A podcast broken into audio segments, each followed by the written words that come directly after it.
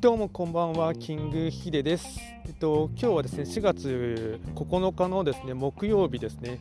えっとまあ、すごいあのキングヒデのボイスマガジンとしてはですね、えっと、4月に入ってからはですね初めての配信なので結構3月の末から約2週間ぶりぐらいにですね、まあ、録音を、えっと、今回はしていましてで、まあ、今回は録画はせずですね、えっと、録音のみ。でかつですね、えっと、話すテーマとしてはですね結構あの、まあ、雑談というかですねスモールトークっていう感じでですね、えっとまあ、特に話したい内容としてはですねそうですね。あの僕は愛知県名古屋市に住んでるんですけども、まああのまあ、今の話題といえばやっぱり新型コロナウイルスの影響がですねかなり猛威を振るっていましてあの東京を中心にですね、まあ、神奈川とかあと大阪とかですね埼玉とかそういったところではですね、えっとまあ、7都道府県では、えっとまあ、緊急事態宣言が発令されてですね、まあ、あの結構大変な人もいるかと思うんですけども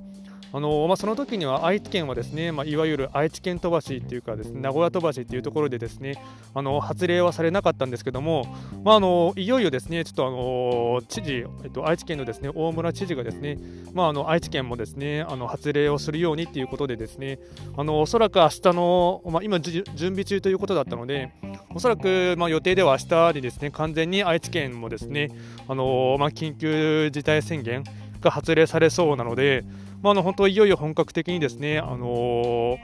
まあ、ロックダウンではないんですけども、まああの結構周りの友達とかもですね見ていてもですねあの、まあ、仕事は休みにはならないんですけどもただその在宅在宅ワーク、まあ、テレワーク中心になったりとかですねいろいろ働き方改革というかですね、まあ、ほぼ強制的にですね社会情勢的に、いろいろしあの変化を遂げられ遂げないといけないという状況になっていますね。でやっぱりですねやあのそうですね、まあ、中小企業というか個人事業主もフリーランスもそうだと思うんですけども、まああのそうですインストラクター関係とかですね。飲食業なんかはですねやっぱり固定費がかかるものとかに関してはやっぱりそのなかなか今後営業していく中では厳しいと思いますし、あのそうですね。おそらく潰れるところもたくさんあるかと思いますしで予想されるのがですね、まあのまあ、少し考えれば分かると思うんですけども、まあ、のそこで予想されるのは、まあのまあ、中小企業ではタクシー会社なんかはですね、あのまあ、ニュースでもやっていたのがですね一斉に600人ぐらい解雇した会社もありますので、まあ、そういったところでやっぱりその、まあ、社長とかですね経営者の方としてはですねあの、ま、先行きが見えない中で、ま、固定費だったりですねあと人件費とか重なるのでそうしますとその、ま、政府の手助けとかですね、まあ、保証策があったとしてもですね本当スズメの涙というかですねあのー、まあ、事業を継続していくためにはですね全くお金が足らないという資金消灯がですね、あのー、まあ、たくさん数百社、まあ、ももしかしたら数千社とかいっちゃうかもしれないですね。そうするとそのうんまあ、赤字でですねもう倒産せざるを得ないっていうですね、まあ、もしくはですね従業員をその首を切らないと解雇しないといけないというふうになりますしでこれがなりますとやっぱ急にあのー、まあ、解雇されてしまった人とかにはですね、あのー、まあ、明日からというかですね、まあ、今後の人生どうしようなかっていうのがですね、突然考えないといけなくなってしまいますし、あとは中小企業、あと個人事業主とかフリーランスの方はですね、まあ、あの予算とか削られてですね、あのー、まあ、売上が一気にダウンしてしまうっていう風になってしまいますし、まあ、そうするとそのまあ、コロナがですね収束した後のですね、まあ、のアフターコロナっていうところもですね考えますとかなりその時代的にはそのまあ、暗黒というかですね不景気はですねもう避けては通れないかなというところですね。でうん、まあ、そうですね、あのそうなってきますとその、まあまあ、僕が、まあ、少し恐れていることといえばですねもちろんそういった失業する方とかですね倒産する会社あとは売り上げが一気に下がってしまう人っていうのは、まあ、僕も含めてですね、まあ、たくさんの人が影響を受けるかと思うんですけどもそうするとそのなかなかその、まあ、懐事情とですねあとな心の余裕がない人とかですねそういった状況になってしまいますと犯罪者がですね増えてしまうとかですね治安がその世の中的に悪くなってしまうというところもですね結構考えられますし、あと、今、在宅ワークを虐げられているですね人はですね例えばあの結婚されている方とか、まあ、家族がいる方とかですね今あのコロナ離婚コロナ離婚っていうワードが出てるぐらいですねあの今まではそのお父さんなので旦那さんがずっと、うんまあ、普通の人でしたら、まあ、サラリーマン家庭とかでしたらあの日中は会社に行ってえっとまあ、家にはいないことが多いんですけども、ただそれがその急に、まあ、在宅ワークに切り替わってしまってですね、あの今まで日中の時間帯にいなかった主人がですね、あの家にずっといるっていう状況が、なかなか奥さんとかですね、まあ、子供小さい子供とかだったら喜ぶかもしれないんですけども、もう思春期を超えた中学生とか高校生とかの子供からになってしまいますと、なかなかそのお父さんとかがずっと家にいるっていうのもですね、その家族の不協和というかですね、なかなかうまくいかないっていうところもありまして、で奥さんからしたらとにかくうざいと。でいうふうになってしまってですねコロナ離婚ですね。あの、ま僕、ま直接はですねその、ま知り合いの中であの、ま今今のところコロナ離婚になった人はいないんですけどもただそのツイッター経由で見ていますとその、まツイッターでフォローしてくれてる方とかのですね投稿とか見てるとですね実際にコロナ離婚してる人いるいたんですよね。てか昨日離婚してましたっていう人がいてですね結構僕その人と直接 DM とかやりたあってですねあのまあメッセージのやり取りしてたのでまあ、本当、その、なんですかね、コロナ離婚というのもありますので、あとはその懸念されるのはその小さい子供とかの虐待とか、そういったこともあってですね、なかなかうんまあ、世知がない、世知がない世の中にですね、あのまあ、社会全体的になってしまうかなというところですね。でやっぱりその犯罪者が増えていくっていうのも予想されますし、かつですね、えっと、そうですね、犯罪者が増えて、かつ、その、まあ、倒産したところ、会社とかですね、あと、売り上げが一気に下がってしまった、あの、方とかはですね、あの、まあ、本当、うん、まあ、生き行く先はですね、まあ、自殺してしまう方もですね、おそらく何人かは、えっと、多い、増えてしまうかなっていうところがですね、あの、まあ、考えられてしまうんですね。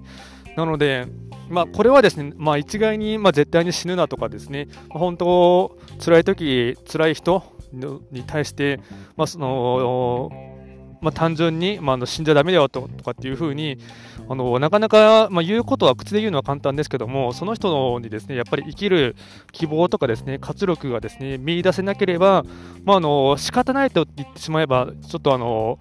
それまでかもしれないですけども、やっぱそういう人たちをですねその生きる活力とか当てられるようにするためには、やっぱり社会全体だったりですね、あと、そういったものがですねそのすごい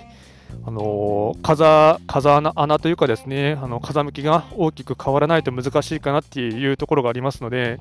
まあ、なかなか本当にその一個人の問題でですねどうにかなるっていう状況じゃないので本当、まあ、うん、難しい世の中になりそうだなっていうところですね。で、まあそうですね、まあ、僕がそう、まあ、今思うことはですね、まあ、コロナに関しまして、おそらく、まあ、夏頃とかですね、ちょっと過ぎてもですね、おそらく年単位で、えっとまあ、対策をしていかないといけないと思いますし、かつ、うんま、今後の生きる、ま、働き方改革とかですね、あと、ま、生き方とかですね、どういうふうに、まあ、の収入とかですね、あの維持したり、かつそのうまくいくようにですねしていくためにはですね、どうしたらいいのかっていうのを本当に一人一人真剣にあの、ま、自分の人生と向き合ってですね考えないといけない時になったかなっていうふうに思ってますね。で、これがその、まあ、あの日本だけには限らないですよね。もう本当、まあ、世界全体で起こってしまっていることなので、で僕はあのちょっと数年前というかですね、少し前からですね、あのー、まあ、思ってたというかですね、あの発信していたこととしてはですね、なかなかもう今後はですね、まあ、あのー、今までの生き方とかですね、あと働き方、あとビジネスモデルも含めてですね、今まで通用していたものがどんどん通用しなくなる時代になるなるっていうふうに、僕はちょっと予言とまでは言わないですけど、予測はしてたんですね。なので、それをですね、予測していたので、新しい時代に、まあ、あの向き合うというかです、新しい時代に、えっと、でも戦っていけるようなですねスキルだったり考え方、あとマインドとかですね、あと常にあの、まあ、変化に対応しないといけないためにですね、頭の考え方というかそういったそういったものを柔軟性を持ってですねやっていくっていうのはすごい大事ですし、あと僕は特に心というかですね、趣を思ってたのは、やっぱりもう今後はもう、あの今までのですね、うーんまあ、オフラインでできるものに関しましては、できるだけすべてオンライン。で、かつ固定費はですね、あの極力かからないビジネスモデルで考えていかないといけないですし、かつそのあまりですね、まあ、人を雇わなくてもいいような、かつ雇ったとしてもですね、そのプロジェクトプロジェクトでですね、あのまあ、外注化できるようなあの、まあ、システム作りでやっていかないとなかなかその、おなんて言うんですかね、資金繰りだったりですね、あの事業をですね継続させるのは難しいかなというふうに思っていたので、まあ、そういったところで、まあ、僕自身もですねかなり今はですね、あのまあ、よりですね、うんまあ、これに関してはですね、アフターコロナのこととかですね、あと今後のまあビジネスモデルとかですね、あと生き方とかそういったものに関しましては、また一本別で動画だったりですね、あの作っていこうとは思っていますけども、やっぱりそのアフターコロナをですね、コロナが収束した後もですね、やっぱり人間っていうのはですね、生きていかないといけないですし、より生活もですね、あの続けていかないといけないので、まあ、それをですね、あのまあ、どうしたら、まあ、あの切り抜けられるのかっていうかですね、まあ、そこまでちょっと僕もその政治とかですね経済的に学者でも何でもないのでわからあの言い切れはしないんですけどもただですねやっぱり、えー、まあ、世の中の流れとかですね見ていく中で、まあ少しでもですね、あのまあヒントになるものがですねあのじの、まあ見出している最中なので、まあそれで少しでも何か見えるものがありましたら、あの発信していきたいかなと思っています。ま今回はちょっと雑談とか言っておきながら結構話が長くなってしまったんですけどもかつ今買い物をしている途中のですね外の公園で撮っているのであの録音をしていますのでちょっと風の音とかですね聞こえてしまうかもしれないのでちょっと聞き苦しいかもしれませんが、あの、そうですね、まあ、今回もですね最後まで聞いていただきましてありがとうございました。あとですね、えっとまあ、今今日はポッドキャストを1本でオンリーで撮っていますのであの購読をされていない方はできれば購読ボタンを押していただいてですねあとあの、まあ、今後の配信もですねあの何かうんまあ、聞いていただいた方とかにですね、あのまあ、Apple とかの iTunes でしたら、えっと、コメントというかですね、あの意見、意見というかあれですね、えっと、評価をですね、することもできますので、そういったものであの評価とかしていただけるとめちゃくちゃ励みになります。今回もですね、最後まで聞いていただきまして、ありがとうございました。